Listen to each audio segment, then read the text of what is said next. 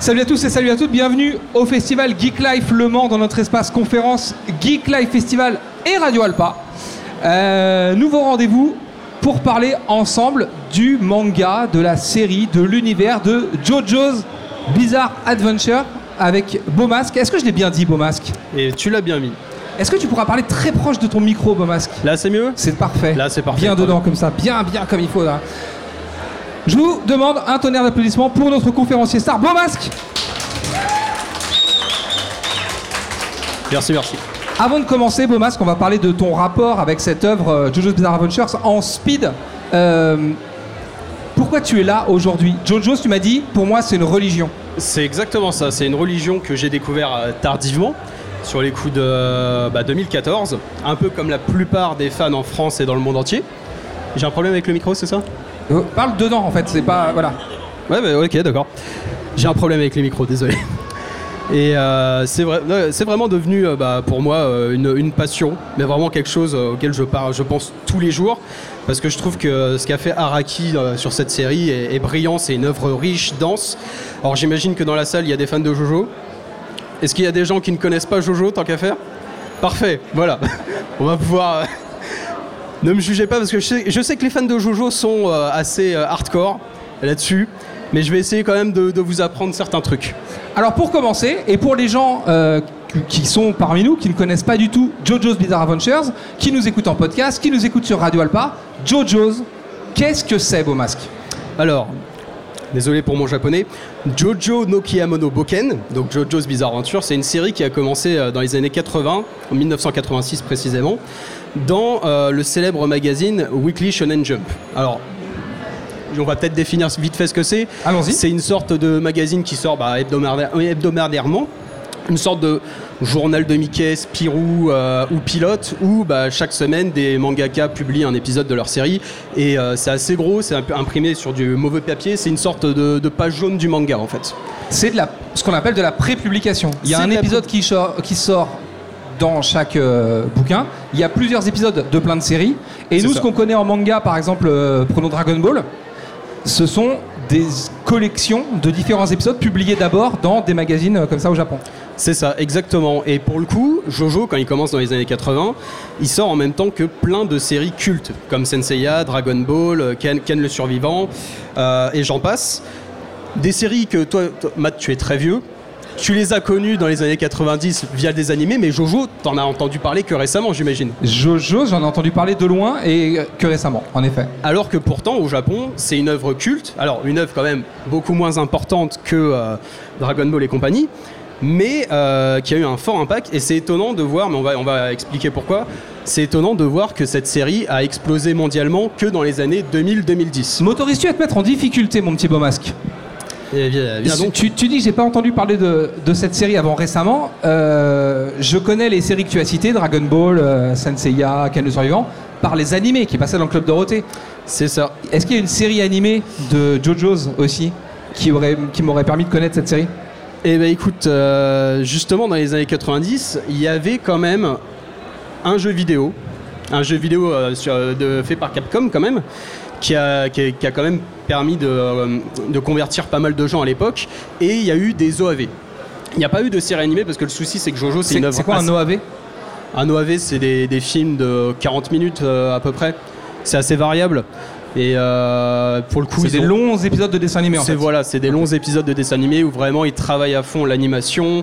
C'est pas comme Dragon Ball où l'idée c'est de produire un maximum d'épisodes pour euh, remplir la télé. Là, c'est vraiment pour les fans. Et pour le coup, l'OAV qu'ils avaient, enfin les OAV qu'ils avaient fait à l'époque, ça, euh, ça, se- ça, ça adaptait uniquement que la partie la plus populaire de JoJo qui est Stardust Crusaders. Alors avant de parler des chapitres du titre que tu as, que tu as cité, de quoi ça parle, JoJo's? Alors, voilà, c'est comme, comme on le dit. Alors c'est complexe, nous soufflotons dans la salle. Alors imaginons que je sois complètement profane. Je suis complètement profane. Euh, moi ce que je sais et ce que j'ai cru comprendre sur la série, c'est qu'il y a différents cycles, qu'à chaque cycle est attaché un personnage et qu'ils ont un lien de parenté, c'est ça? C'est ça. En fait, Jojo, c'est pas une histoire, c'est neuf aventures. Et neuf aventures, bah, comme le titre le dit, c'est des aventures très étranges, très, très spéciales. Et on, va suivre une lignée, la, la famille Joestar, et euh, toute l'idée, c'est que la, la- la série est divisée en 8, bientôt 9 parties. Parce Oui, que c'est pour ça qu'on se voit aujourd'hui. Il y a une actu ça. sur JoJo's en 2023. Le 9 cycle commence bah, le, le mois prochain. Le mois prochain, en février, commence du coup la partie 9 qui va s'appeler The Jojo Lands. Et on commence à avoir quelques, quelques images. On a notamment une image de ce qu'on suppose être euh, le nouveau Jojo. Parce que la particularité de Jojo, c'est que du coup, tous les personnages s'appellent Jojo. Pourquoi? Parce que c'est la famille Joestar et chaque personnage va avoir un nom qui commence par Joe. Par exemple, le premier Jojo va s'appeler euh, Jonathan Joestar. Son petit-fils va s'appeler Joseph Joestar. On va avoir après des cas particuliers parce que forcément une famille, au bout d'un moment, euh, tu changes de nom de, fam- de famille euh, parce que voilà, ta, femme a épousé, fille a épousé un, autre mari. Et donc on va avoir bah, des, Jojo qui vont s'appeler Kujo. Mais on va toujours garder cette idée que cette répétition de la syllabe Joe dans le prénom ou le nom de famille, avec des particularités. Par exemple, euh, Araki, qui est donc l'auteur de Jojo, va, parfois s'amuser un peu avec euh, son pays. Euh, le, japonais, c'est écrit avec des kanji. Et par exemple, Josuke Ishagitaka, je me suis peut-être trompé.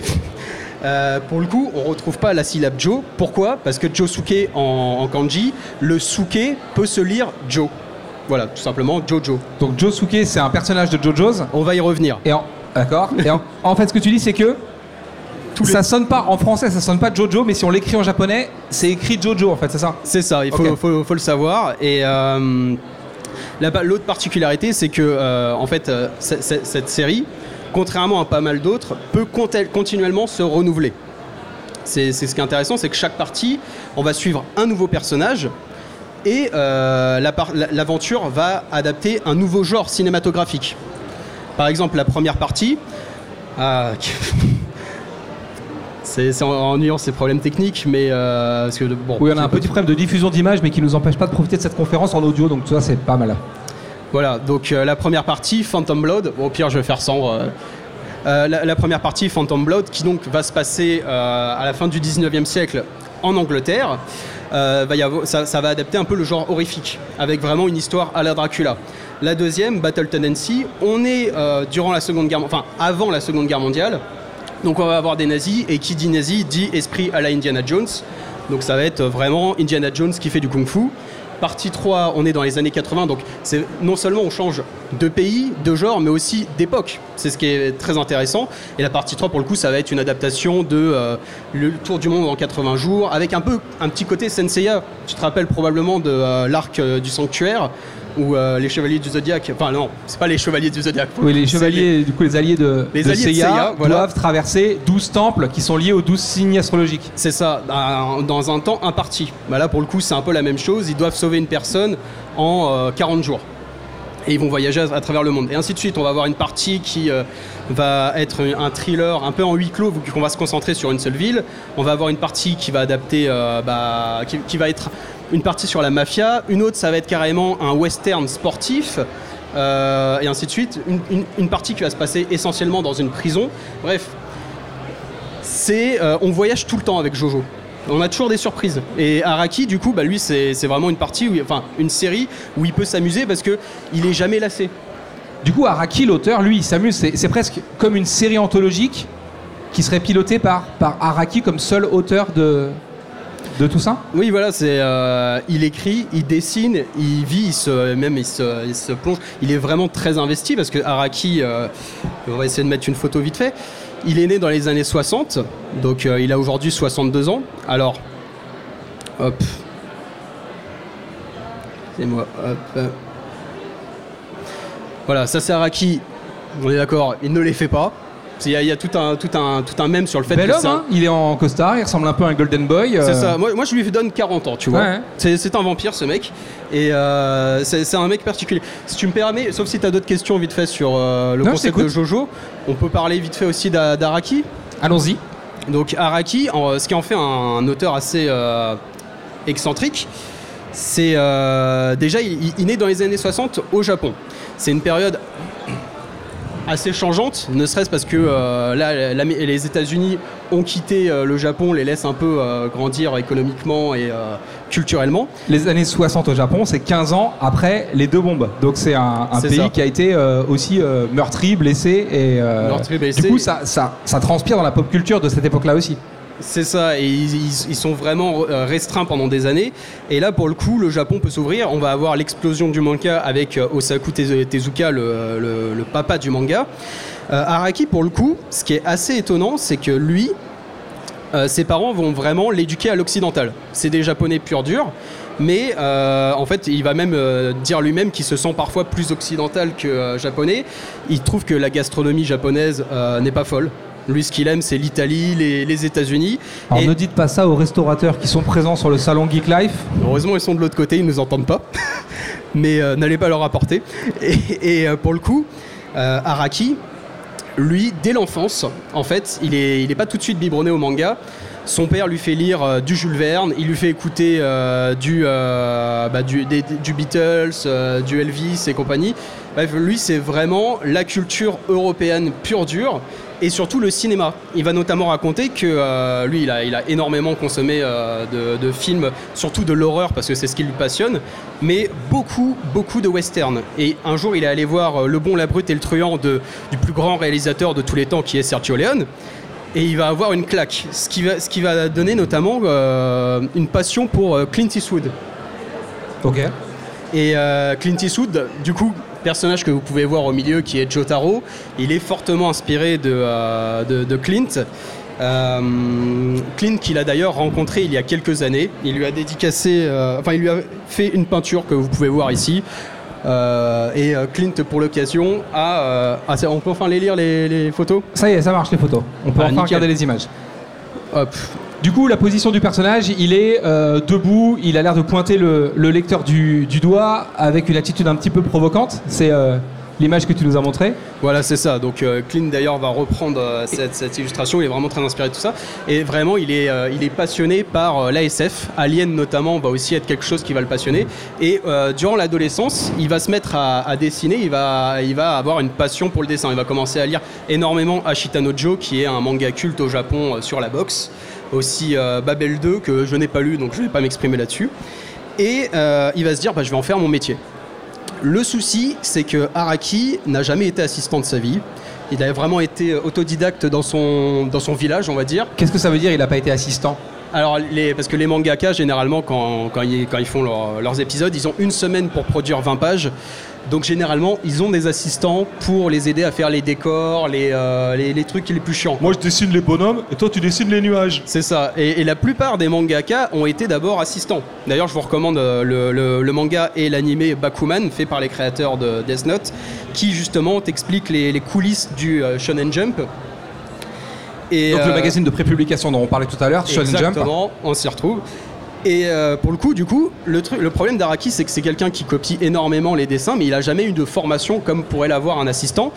Donc, euh, quand il envoie ses premiers travaux, il n'a pas vraiment de retour. Il gagne quelques, quelques concours, mais euh, les retours, c'est votre scénario est top. Vous avez vraiment un, art pour le suspense. Et c'est quelque chose qu'il adore. Il, cite souvent De Palma et Hitchcock. Mais par contre, vous dessinez comme un enfant. C'est vraiment affreux. Et c'est vrai que quand on le regarde, on est dans les années 80. euh, il, a un énorme retard. Lui, il dessine comme dans les années 60. Donc il va essayer de progresser, travailler à, sa façon. Et euh, au bout d'un moment, en fait, il va en avoir à le bol. Il va aller euh, carrément au, siège du, Weekly Shonen Jump qu'il a choisi pour l'anecdote parce que à la base il voulait aller dans un autre magazine mais le, le bâtiment était tellement haut, tellement effrayant qu'il a préféré aller dans la petite boutique à côté qui était du coup le Weekly Shonen Jump et il va y aller, euh, il, va, avoir du coup un mentor euh, Ryosuke Kabeshima que je cite parce que c'est vraiment quelqu'un qui va le booster, qui va lui donner énormément euh, d'idées. C'est, un, éditeur qui a fait une formation dans l'archéologie et qui, comme Araki, a énormément de passion et qui va le booster, qui, va croire en lui tout de suite. Il va lui dire tes dessins sont affreux, mais j'aime ton style et on a besoin justement dans cette période où on crée plein de, nouveaux genres à la Senseiya, au Onoken, on a besoin de styles un peu nouveaux. Araki, on va lui reprocher par la suite d'essayer de copier un peu d'ailleurs euh, euh, Ken le Survivant. c'est plus, je pense, une pression des éditeurs de l'époque en mode euh, vas-y, il faut faire quelque chose comme ça parce que c'est ce qui fonctionne. City Hunter et compagnie, c'est des mecs assez baraqués et il va trouver son style définitif au, cours des années. Mais bref, il va commencer à faire plusieurs, mangas. Ah, voilà, bah d'ailleurs, là vous pouvez voir son éditeur.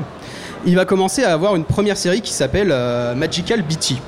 Alors le personnage principal ressemble beaucoup à un personnage qui arrivera par la suite, qui est Dio, et effectivement le principe de la série, c'est qu'on suit un garçon diabolique. Tu dis, il ressemble à un autre personnage de la série. On a une sorte de JoJo's épisode 0 en fait. En fait, tout ce qu'on va voir là, c'est euh, des euh, vraiment c'est les- les- le ciment qui tout- toutes les idées des, des idées qu'il va balancer, qui vont donner par la suite Jojo. Magical BT, d'ailleurs, on peut reconnaître un peu vite fait euh, dans le style visuel euh, des, euh, des, des gimmicks qu'il va retrouver dans ses mangas, par exemple les petites flèches qu'on voit.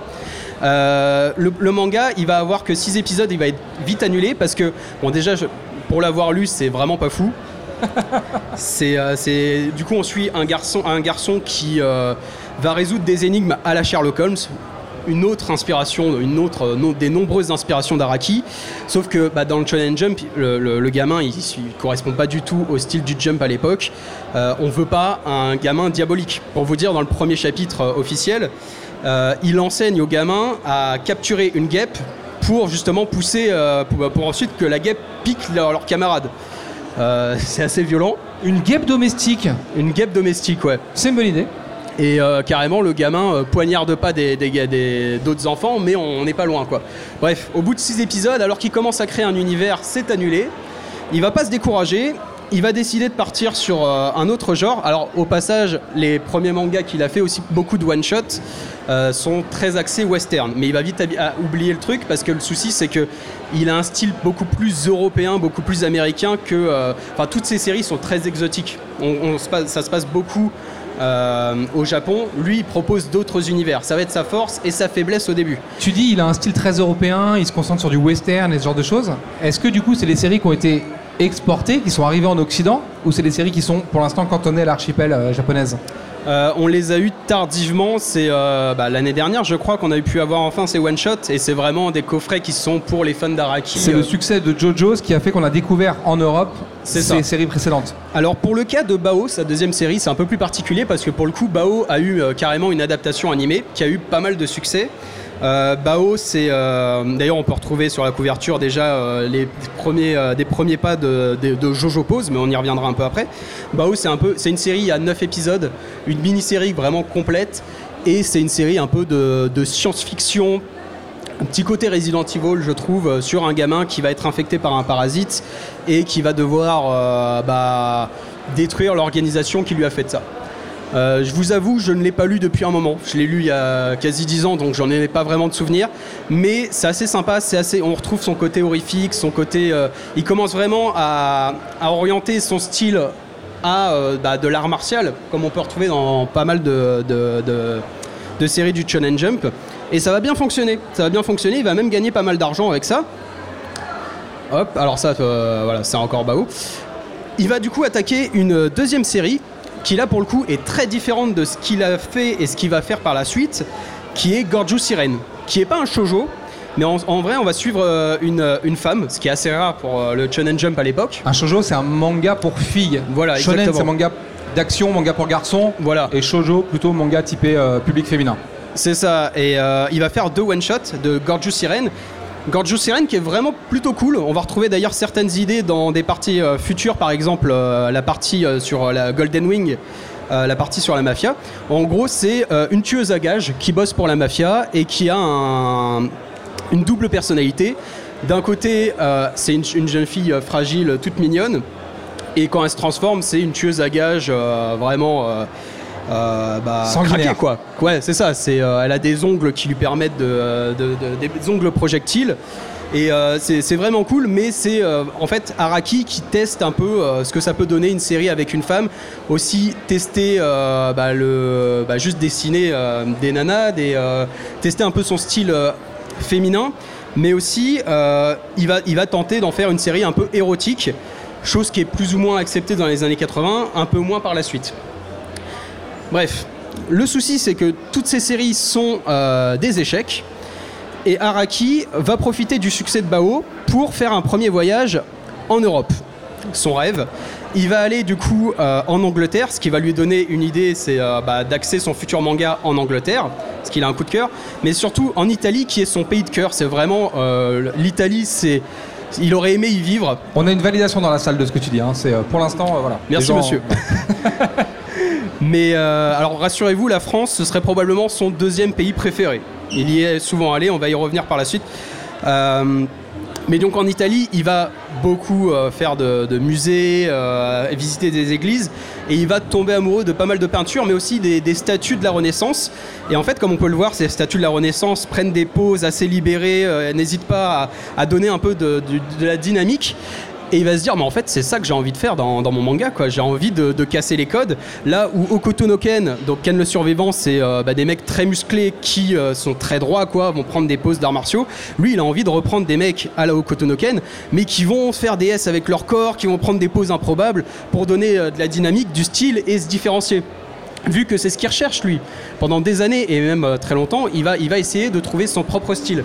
Ce qui est d'ailleurs intéressant avec Araki, c'est que même aujourd'hui, il se considère pas comme euh, un. Bah, alors que pourtant, il a inspiré plein de gens et il a vraiment créé son style.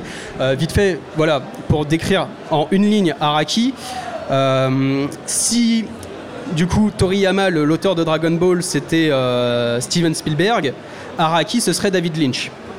Donc voilà, rapidement, Spielberg, c'est vraiment le. Ah, donc on comprend rien à ce qu'il fait en fait, comme David Lynch, c'est ce que tu es en train de nous dire. C'est un peu ça, c'est un autre public, un peu plus. Euh, comment dire c'est, euh, on, le connaît, il a son style, comme euh, Lynch a un style très lynchien, bah, on pourrait dire que Araki c'est un style arakien quoi. Alors que Toriyama, il a fait Dragon Ball, c'est la série que tout le monde connaît, c'est le blockbuster, mais Spielberg, c'est un peu plus compliqué de définir son, son style à lui quoi. Bref.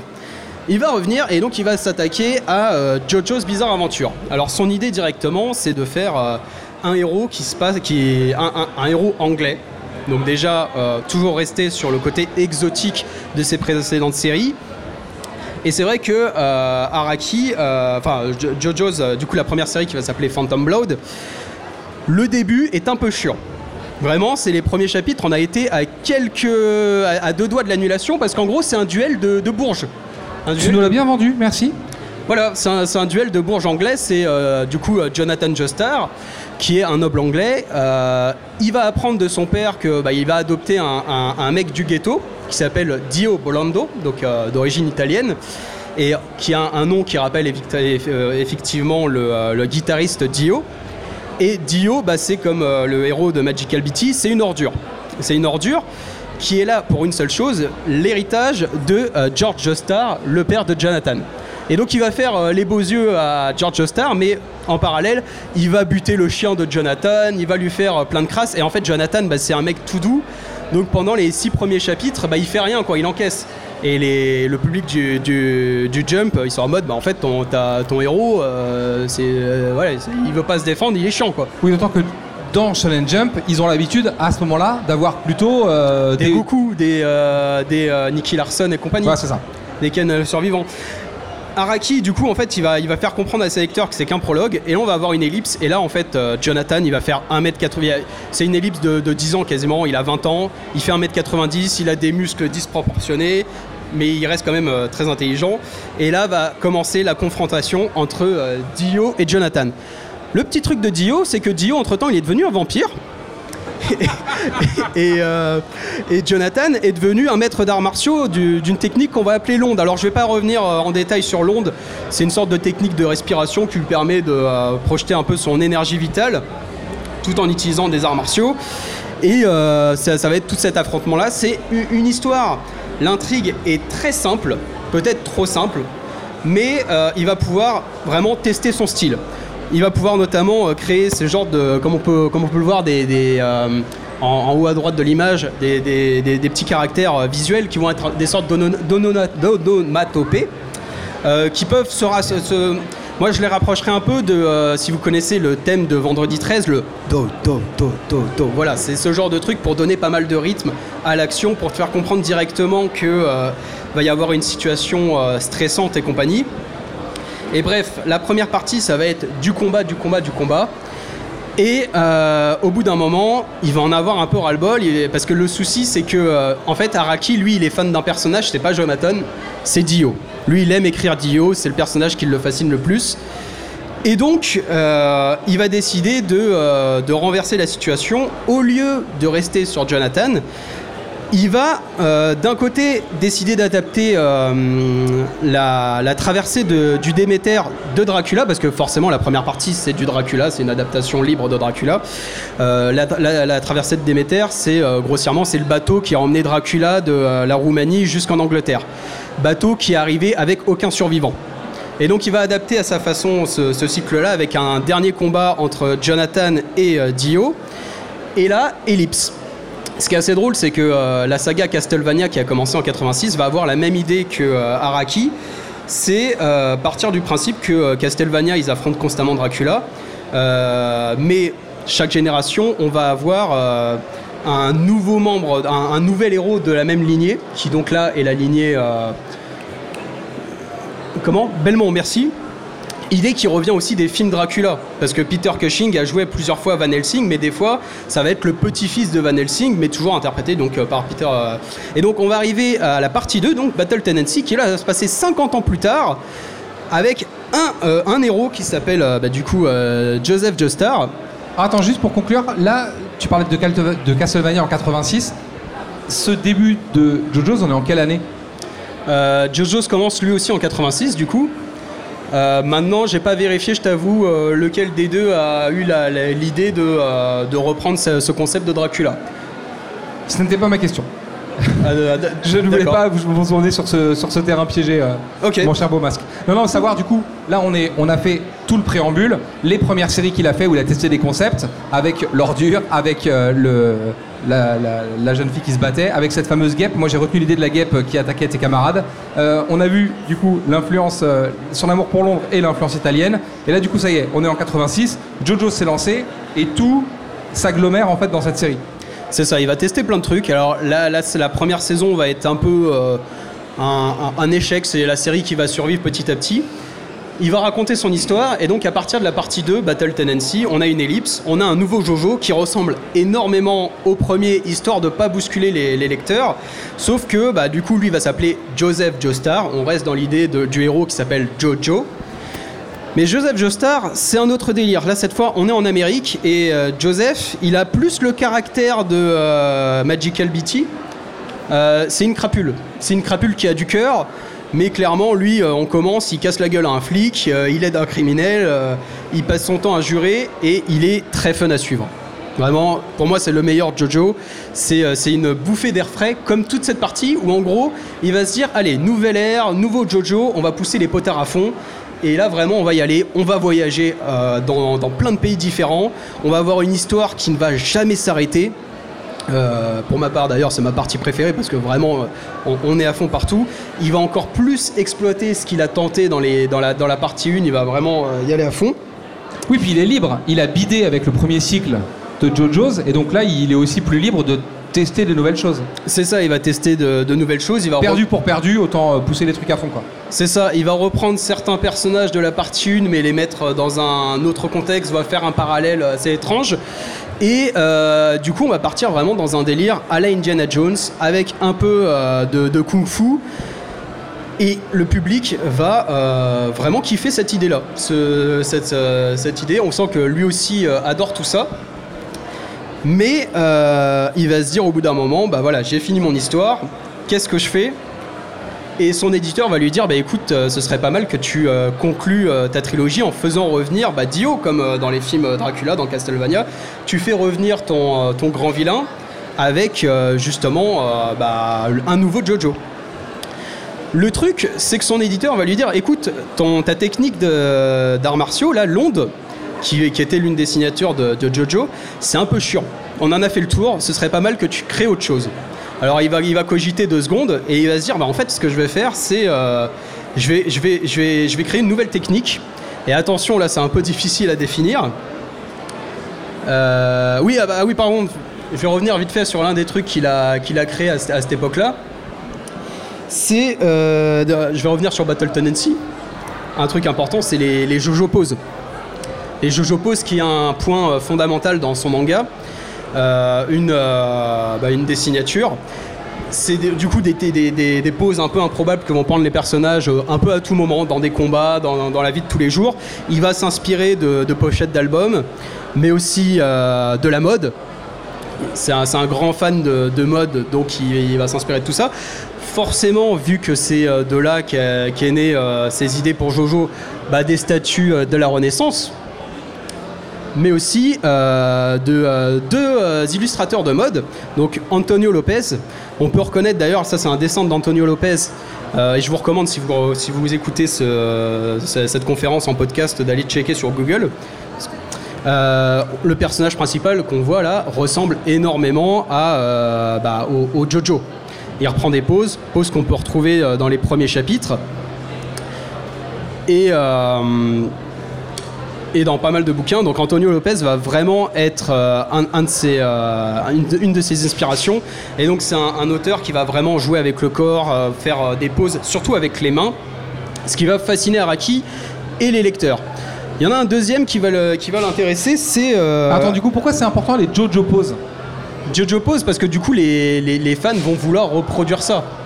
Et ça va vraiment donner. Ah, c'est une gestuelle caractéristique en fait C'est une gestuelle et qui va donner vraiment une, signature qui, comme euh, les onomatopées, vont te dire ok, là on passe à quelque chose de sérieux. Si un mec commence à faire une JoJo pose, c'est qu'il va y avoir un combat ou que ça va conclure euh, que le mec a gagné. C'est une sorte de pose de la victoire ou une pose de, pour défier ton ennemi. Il y a un autre artiste qui va l'inspirer là-dessus, c'est euh, Tony Vermontes. Et vraiment, comme on va le voir, il va reprendre à fond ce concept-là. Donc à gauche euh, de l'écran, c'est le style d'Araki, à droite, c'est euh, Tony Vermontes. donc vraiment, ça va être l'un de l'une de ses grandes inspirations. Et un, autre, une autre signature de, de Jojo, c'est la musique. La musique, parce qu'il va s'amuser. C'est une BD Oui, c'est une BD mais c'est une BD qui, euh, du coup, tu as ces personnages qui prennent des Jojo, danse, euh, des Jojo poses, donc qui sont dans un sens en train de danser, et euh, tu vas avoir plein de personnages qui vont, dès la partie 1, même avant dans ses précédents travaux, ils vont avoir des, noms de, de, musiciens, de groupes. On va avoir un ennemi qui, va s'appeler Metallica ou ACDC. On va avoir bah, ce, cet antagoniste de la partie 4, Kira Yoshikaye, qui, je vous laisse deviner qui c'est. David Bowie, effectivement. Oui, d'où la pochette de Heroes de David Bowie qu'on a vu quand tu parlais des mouvements qui ont inspiré. Euh, C'est ça, David Bowie qui du coup prend une pause qui va reprendre dans ses mangas, mais qui va aussi être bah, un personnage qui va reprendre ses, traits. Euh, et ainsi de suite. Et donc, il va décider de créer une. Je vais revenir sur euh, la nouvelle technique, sa, création qui est les stands. La nouvelle façon de combattre à partir de la partie 3 Stardust Crusaders. Alors, les stands, qu'est-ce que c'est? Tu vas me dire. les stands, mais qu'est-ce que c'est? Eh ben, excellente question. Les stands, c'est euh, un peu des anges gardiens, on va dire. Ça va être une projection physique de ton esprit combatif. Ça va être des sortes du coup des anges gardiens, des sortes de fantômes que seuls les manieurs de stands peuvent voir. Et les stands, euh, du coup, sont humanoïdes et peuvent. Euh... T'appelles ça des stands comme, comme, un, comme, un, comme un stand dans un festival, c'est ça? Pas du tout, ça vient du coup de l'anglais to stand, donc euh, bah, euh, rester, rester derrière toi, parce que c'est le principe que le stand apparaît derrière le, personnage. Des stands qui vont avoir des noms qui vont être nommés, souvent par bah, des, des, noms de musique. Et souvent, ces musiques-là, on va voir que via les paroles ou via le. Ça, ça va représenter un peu le, le personnage en question ou le, pouvoir du personnage. Parce que le, truc, c'est les stands ont des, capacités. Il va y avoir un stand qui va pouvoir être euh, l'un de mes stands préférés, euh, le stand du, personnage de Buccellati, qui s'appelle euh, Sticky Fingers. C'est un stand qui peut créer des, fermetures éclairs en fait, un peu partout. En, combat en combat. Genre il va te mettre une... en fait il va te découper en deux en, tirant en te tirant une fermeture éclair qui va ah, apparaître de ta tête. Ou alors il va mettre une fermeture éclair au sol et il va se cacher dans le sol ce qui peut apporter pas mal de trucs. Et en fait, c'est ça toute l'idée du stand. Alors, il va expliquer ça au comité éditorial, ils vont le regarder. Enfin, on n'a rien compris, mec, mais euh, vas-y, t'as l'air sûr, de toi. Au pire, ça fonctionne pas, euh, tu dégages. on a plein d'autres personnes à te remplacer. Il va tenter, alors il va, il va expliquer un peu ce, concept de. Il va, il va, il va tenter ce, concept de stand dans, cette partie-là qui va complètement euh, renouveler son, manga. Parce que d'un côté, il a vraiment une façon de, de représenter bah, les pouvoirs des, des personnages. En plus, ça peut faire de potentielles figurines, donc c'est intéressant pour, euh, pour, la- pour le jump, pour la Shueisha et compagnie. Et euh, bah, du coup, il peut beaucoup plus euh, s'amuser avec ses pouvoirs parce que les stands, déjà, il peut créer plein de, plein de designs différents. Oui, ils sont pas forcément humanoïdes. Ils sont pas humanoïdes. Tu vas avoir des stands, ça va être des voitures. Tu vas avoir un stand, ça va être carrément un bateau. ou Ça va être, euh, je sais pas, oui, un flingue par exemple, tout simplement. Et euh, ça va il va vraiment pouvoir s'amuser à fond parce que ces personnages-là, il va vraiment pouvoir tester euh, son art du suspense. Et, de la mise en scène. Il y avait une vraie recherche graphique dans ce qu'on voyait. Ils voulaient casser les pauses, essayer de nouvelles choses. Là, du coup, ils se permettent d'avoir euh, des personnages qui vont être représentés graphiquement. C'est ce qu'on voit. En fait, on a le personnage principal et on a son stand qui est une sorte de génie de la lampe, en fait, qui est derrière et qui peut avoir à peu près n'importe quelle forme. Mais du coup, il est plus conditionné par la physique et donc graphiquement, le mec peut mettre en scène ce qu'il veut et s'éclater en toute liberté, quoi. C'est ça. Et ce qui va l'intéresser aussi, c'est qu'à l'époque, c'est surtout la, la mode des tournois, que ce soit dans Dragon Ball, dans Senseiya. Et lui, il va un peu euh, craquer le système. Et d'ailleurs, Araki, durant sa carrière, il va faire que craquer le système. Il va euh, te dire, en fait, on va, ma série, ça va, être une sorte de série de tournois, sauf qu'au lieu de toujours affronter des ennemis les plus puissants, ça va être des stands qui vont avoir euh, bah, des pouvoirs euh, très différents. Donc, dans certaines situations, même le stand, ça, va être d'ailleurs l'une des, répliques d'un des personnages, même le stand le plus pourri, dans certaines situations, il pourrait vaincre le stand qui paraît le plus puissant. Typiquement, tu as des pouvoirs qui peuvent manipuler le temps. Bah, en fait, même si ce mec peut manipuler le temps, dans un certain cas, dans un certain contexte, il peut être capable de, de, de niquer le, le game. Et en fait, là, Araki, Tu veux dire de gagner le combat, évidemment. Évidemment. Mais là, Araki, du coup, il va pouvoir s'amuser sur un truc, c'est que c'est un grand fan d'horreur. Et donc, pendant les, les premières parties de. euh, Enfin, les, premiers, les premiers affrontements euh, de Stardust Crusaders, il va s'amuser à adapter des euh, films d'horreur cultes. Style Christine, Freddy, euh, et ainsi de suite. Et c'est un truc qu'il va faire continuellement dans, sa partie. Euh, et il va jouer vraiment, il va, s'amuser à travailler son art du suspense. Du coup, au-delà de, la réinvention de son univers, d'un nouveau style de combat, tout ce genre de choses, cette troisième partie de JoJo's Bizarre Adventures, euh, elle, est, dans quel univers Et est-ce qu'elle est bien en fait? C'est ça qu'on veut savoir. On sait que la première était pas terrible, que la deuxième il a poussé les curseurs. La troisième, qu'est-ce qu'elle vaut? Bah là, ça va être une révolution et c'est vraiment là. voilà, je vois des gens qui sont en mode, mais c'est masterclass. Et effectivement, c'est considéré comme la plus culte, la, meilleure. C'est la première qui est adaptée du coup en série animée. Euh, c'est euh, celle qui retient plus les gens. C'est celle qui va être adaptée en jeu vidéo de combat. C'est vraiment les gens s'en souviennent parce que pourquoi? Parce que bon, déjà il y a l'apparition des stands. Donc déjà c'est assez ludique. C'est des séries d'affrontements. D'abord très basiques, ça va être euh, comme on peut le voir juste un stand qui va qui va donner des coups.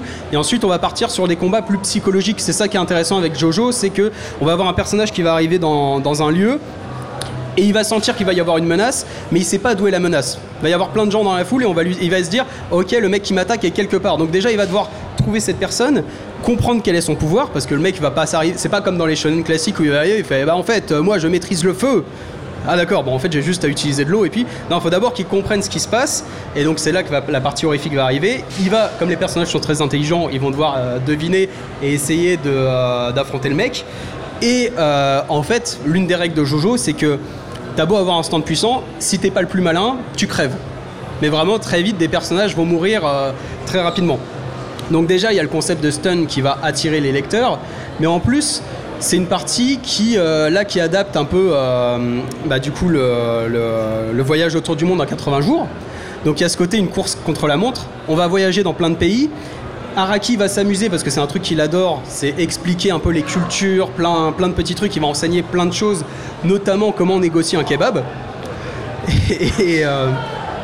Et, euh, le, casting aussi va être très attirant. C'est que là, on va avoir deux Jojo.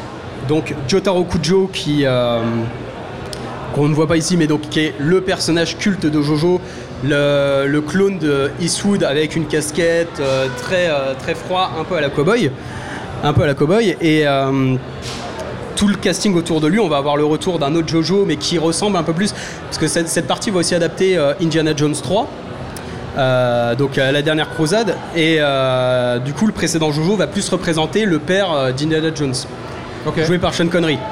Et tout le casting autour de lui, on va avoir du coup euh, un anglais, un euh, japonais américain, vu que le troisième Jojo, Jotaro, est euh, japonais. à la demande des, des, éditeurs qui sont en mode bah écoute là ce serait pas mal quand même que tu intègres un japonais mais on va aussi avoir bah, un autre pur japonais on va avoir un français Jean-Pierre Polnareff, qui est l'un des meilleurs personnages de, la série parce qu'il est français. Polnareff comme le chanteur? Polnareff comme le chanteur, c'est assez drôle. Et d'ailleurs, euh, Michel Polnareff, euh, je me trompe de. Ouais, pardon. Michel Polnareff a déclaré être très fan de, Jojo. Et euh, un autre personnage qui lui sera carrément, carrément égyptien. Donc on a vraiment tout un mix de cultures. Ils vont voyager à travers le monde et ça va être très enrichissant pour, euh, pour tout le monde. Cette partie est considérée comme euh, la plus culte, notamment parce qu'il y, y a, les combats les plus intenses, les plus mystérieux. On va notamment avoir un duel de poker. Un duel de poker qui est euh, peut-être l'affrontement, je suis désolé pour Patrick Boel, mais l'affrontement est, dantesque. quoi. C'est magie alors que c'est magique alors que pour le camp il n'y a quasiment aucun coup qui sont donnés c'est juste une partie de cartes donc vraiment, il y a ce côté. En plus, euh, il s'amuse, il va te, il va jouer énormément avec euh, son histoire. Il réinvente des codes de l'affrontement en fait. C'est ça. C'est un affrontement, mais c'est plus une bagarre. C'est une réinvention constante. Et du coup, euh, on a vu que les deux parties se testaient avant, que celle-là, il invente vraiment ses, ses, stands et que c'est là que la série démarre vraiment. Si on est un noob, si on veut se lancer dans la série, on peut commencer directement par cette phase 3 où il faut s'envoyer les phases 1 et 2 qui sont un peu moins bonnes visiblement. Alors c'est souvent un débat, les gens disent oui, faudrait, tu peux commencer par la partie 3 et en soi oui tu pourrais, mais euh, je pense oui voilà, on est, d'accord, le mieux c'est de commencer directement par la partie 1 et la partie 2. Les deux premières parties sont très courtes. Vraiment la partie 1 c'est 5 tomes, c'est 10 euh, épisodes dans le nouvel animé qui est sorti en 2012. Donc c'est assez rapide à, regarder et euh, vraiment c'est important pour le côté émotionnel. Déjà pour avoir le background, parce que comme je t'ai dit, la partie 3 fait revenir le grand méchant de la partie 1. Donc déjà, faut, faut comprendre un peu tout ça. Et pour le coup, moi je l'ai suivi euh, dans l'ordre chronologique. Je connais personne qui a commencé directement par la partie 3 et qui, euh, probablement que tu peux le comprendre, mais bon, tu, perds énormément au change. Et comme je le disais, ça, coûte pas trop de commencer par, euh, cette partie-là. donc voilà, Stardust, beaucoup de personnes adorent cette série. Et là, du coup, ça devient un dessin animé, alors que ça n'était pas jusqu'à présent. Il y a des adaptations en jeux vidéo et c'est le succès déjà à ce moment-là Alors ça arrive. Euh, La fortune, tout ça Ça arrive un peu plus tard, tout ça. Il a le temps quand même de faire plusieurs parties d'ici là. Parce que euh, l'animé date des années 90, là, euh, ouais, on a, enfin, milieu, milieu des années 90, pareil pour le jeu vidéo. il a eu le temps de faire déjà quatre parties, quoi. D'accord. Et la partie 4 va être intéressante, c'est que lui, à la base, on lui a proposé de finir sa série sur bah, trois parties. Mais il se trouve qu'il a énormément d'imagination et il y a plein de stands ennemis qu'il avait imaginés. Et il se dit, ah, allez, je vais peut-être faire une quatrième partie, euh, du coup, Diamond is Unbreakable, qui va se passer intégralement au Japon. Et là, en fait, il va pouvoir, vu que ça se passe dans la même ville, utiliser toutes ces idées rejetées. Et donc, euh, ça va permettre, c'est une partie qui est énormément appréciée par les lecteurs parce qu'il y a une autre ambiance. Là, c'est vraiment, on est dans une ville remplie de tueurs en série, donc il faut, les chasser. Il y a une sorte d'enquête policière. On n'a plus euh, un Jojo ni deux Jojo, mais on a trois Jojo qui sont réunis dans la même ville. Donc en plus, on a ce côté conclusion. Mais euh, il va être encore plus inventif pour les combats, rajouter encore plus de, mise en scène horrifique. Mais en plus, il va faire évoluer son style. C'est qu'à la base, Jojo, c'est. Euh,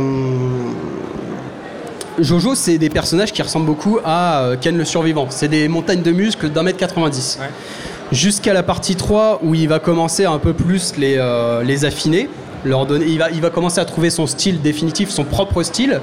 Lui qui copiait jusqu'à présent beaucoup ses maîtres, là il commence à devenir lui-même un maître. Et à partir de la partie 4, les corps vont devenir un peu plus euh, androgynes. On va partir dans la deuxième ère du style d'Araki. On va dire adieu à Schwarzenegger et là on va, arriver plus à DiCaprio où les, personnages sont beaucoup plus fins. Euh, bah, en fait, le, culte du corps des années 80 avec Schwarzy, euh, Adios, là on essaye plutôt de mettre des, mannequins de mode. Et à l'image qu'on peut voir, là, c'est les personnages principaux de la, la partie 5. Ce sont tous des hommes alors qu'on pourrait avoir un doute. Il y a certains personnages qui sont plutôt euh, habillés et qui ont euh, des sont androgynes, qui sont vraiment androgynes et qui sont qui, reprennent des, euh, des habits de, euh, de la mode, que ce soit Gucci, Dior et compagnie. Là, il va vraiment s'amuser.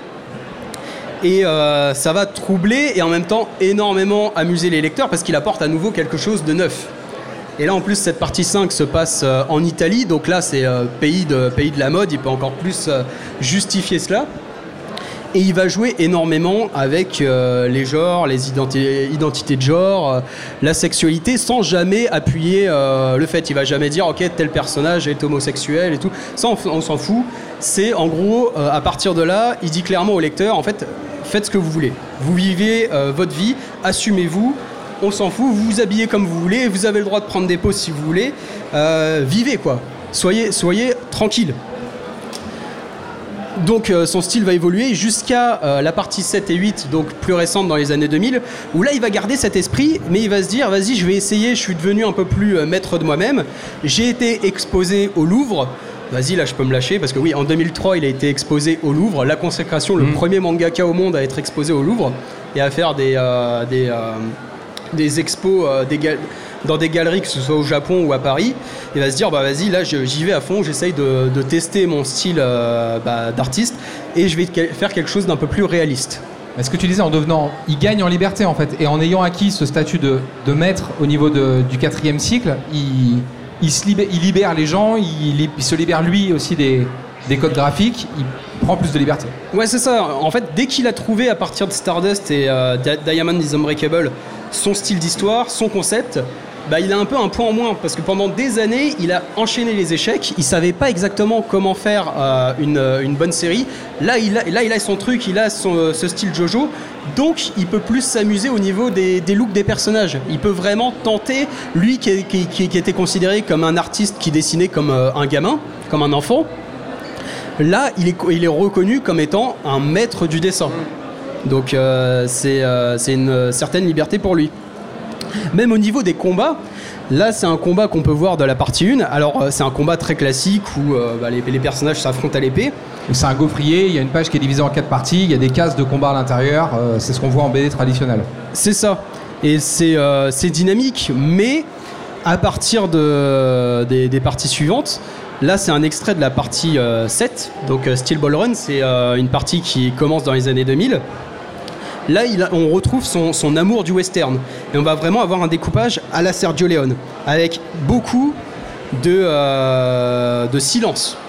Que ce soit au niveau du décor, les personnages ne parlent pas. En fait, on comprend via les onomatopées, leurs regards et tout, la situation, elle est dite, ils vont se mettre sur la gueule. Et il va réussir, rien qu'avec ça, à créer de la tension. Ces deux personnages qui vont se faire face à face, avec un cadrage qui vraiment euh, rappelle euh, des, plans à la Sergio Leone, des gros plans sur leurs armes, sur leurs regards et compagnie. Ils se font face, et page suivante, hop, ils dégainent.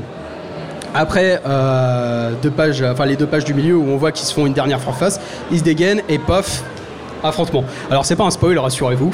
Là, c'est de la pleine page Ouais. explosive quoi. C'est explosif et il va pas. il- des fois, ça va, ça va être un peu comique, c'est que les personnages vont se prendre parfois 6 balles dans la tête, mais ils sont vivants. Ils sont vivants, c'est qu'il y avait des glaçons dans leur bonnet, donc ils ont réussi à arrêter des balles et tout. Mais l'idée, c'est de choquer le lecteur, c'est d'essayer de créer de la tension, tout en, donner une, une- tout en donnant une certaine explication. Et le fait qu'ils ont quand même cet esprit combatif, qu'ils ont ce cœur à rétablir la justice, fait que euh, on va y croire. Je dois te dire qu'il nous reste 5 minutes. Ok. Et bah ça tombe bien, j'arrive à la fin. C'est parfait. Quel homme parfait Donc euh, Araki, euh, aujourd'hui maintenant, il, il en est arrivé à faire pas mal de... euh, il continue sa- sa- son manga. Là, en février, on va commencer avec euh, Jojo Lands. Euh, ce que je vous montre à l'écran, là, c'est euh, un livre de, de théorie. Donc on parlera pas de Rohan, malheureusement, on n'aura pas le temps. Mais Rohan, vite fait, c'est un personnage qui, euh, ça va être un, un spin-off, et c'est un peu ce qu'il aurait aimé être. C'est un, artiste, un mangaka, un peu excentrique à la Jojo, qui va lui permettre de faire des histoires d'horreur. Ah, l'auteur va raconter ce qu'il aurait voulu être dans la vraie vie, mais dans l'univers de JoJo's. Voilà. D'accord.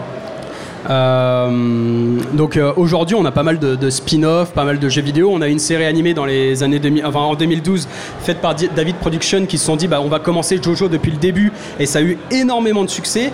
Là, vraiment mondialement, euh, Jojo qui en France était vraiment une série de niche. là, là, elle va attirer pas mal de monde. Va aussi avoir la culture internet qui va créer pas mal de, de mèmes qui va en plus ajouter pas mal de, lecteurs. Et bref, ça va être l'explosion. pas mal de gens vont se mettre à se faire des, des cosplays, par exemple, de Kira. Et euh, donc le mois prochain va commencer Jojo Lands. Alors la question c'est euh, qui est le personnage principal de, de, cette partie-là? Là on a, on a eu une image euh, teaser et on voit juste un lapin en fait pour l'instant. On voit juste un lapin mais on, a eu une autre... un Jojo lapin. Alors on a des, des, des animaux qui ont des stands. C'est ça qui, est amusant. Mais là du coup il y a quelques jours on a eu des images de, de, ce qui pourrait être le prochain Jojo.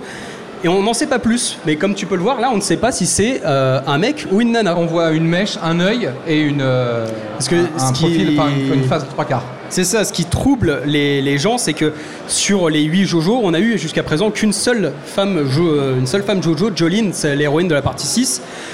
Et la question, c'est est-ce qu'on va avoir enfin une deuxième femme en tant que personnage principal ou non? Écoutez, moi, le principal, c'est que s'il continue à être aussi créatif, et qu'il a toujours autant d'idées, et euh, bah let's go quoi. Comment est-ce qu'on lit Comment est-ce qu'on voit Comment est-ce qu'on on se lance dans Jojo aujourd'hui? Ça existe en français ou faut le lire en japonais? Non, il y a Delcourt Tonkam du coup qui, qui édite les mangas. Euh, il y a aussi du coup une série animée faite par David Production qui peut être euh, visible sur Netflix actuellement je crois et Crunchyroll ou ADN je ne sais plus. Et bref, c'est très accessible aujourd'hui. Euh, tu, peux facilement euh, t'y mettre. Et il y a des séries modernes, on n'est pas obligé de se retaper des dessins animés des années 80. Pardon? C'est des séries modernes, on n'est pas obligé de se taper des, dessins animés des années 80. Oui, ça date des, de, de, 2012. La dernière euh, qui a adapté la partie 6 bah, date, c'est fini cette année, quoi, enfin fin 2022. Donc oui, oui, c'est vraiment, c'est visible. Quoi. Pour conclure, euh, qu'est-ce que toi tu projettes dans cette prochaine, euh, ce prochain cycle de JoJo's? Qu'est-ce que ton petit cœur de fan euh, attend de ça? Qu'est-ce que tu as envie de voir? Qu'est-ce que... Bah, sans trop spoiler la partie 8, il y a pas mal de mystères qui restent bah, irrésolus. Mais j'ai l'impression Araki, lui, il aime parfois euh, laisser ses lecteurs euh, en en mode euh, bah, tu te fais ta propre histoire. C'est aussi ce qui, est, intéressant chez lui. J'aurais bien aimé qu'il se lance carrément dans, un, dans de la SF. Il l'a pas encore fait dans Jojo. Ou dans un autre style, il faut dire qu'il a un peu fait les, plus grands genres. Il semblerait via les, images et quelques teasings qu'on pourrait partir sur une sorte de chasse au trésor et euh, Jojo Lands, donc ça pourrait être carrément un tour du monde, mais euh, je ne demande qu'à être surpris. Et ce sera la fin de Jojo's? Bah, Araki a 62 ans actuellement. Euh, il l'a toujours dit, lui il arrêterait Jojo quand il n'aura plus d'idées. Bon, il a, il a fait 8 parties, là, il s'attaque à une 9 donc j'imagine qu'il est encore sous la patate. Et comme on l'a vu, à 62 ans, bah, il ne les fait pas, il fait il, on dirait qu'il en a 40. donc niveau santé, ça devrait le faire. Euh, peut-être même qu'on pourrait euh, espérer une partie 10 euh, en 2030, mais non, et probablement que ce sera effectivement la toute dernière partie. On va se quitter là-dessus. Je vous remercie d'avoir suivi nos échanges ici en direct au festival Geek Life, en podcast ou sur l'antenne de, Radio Alpa. vous retrouvez toutes les conférences qu'on a pu enregistrer en podcast. Vous tapez Geek Life podcast quelque part dans un moteur de recherche et vous y arrivez. Euh, et bah, c'était super de vous avoir avec nous. Bah ouais, merci Matt et merci à vous.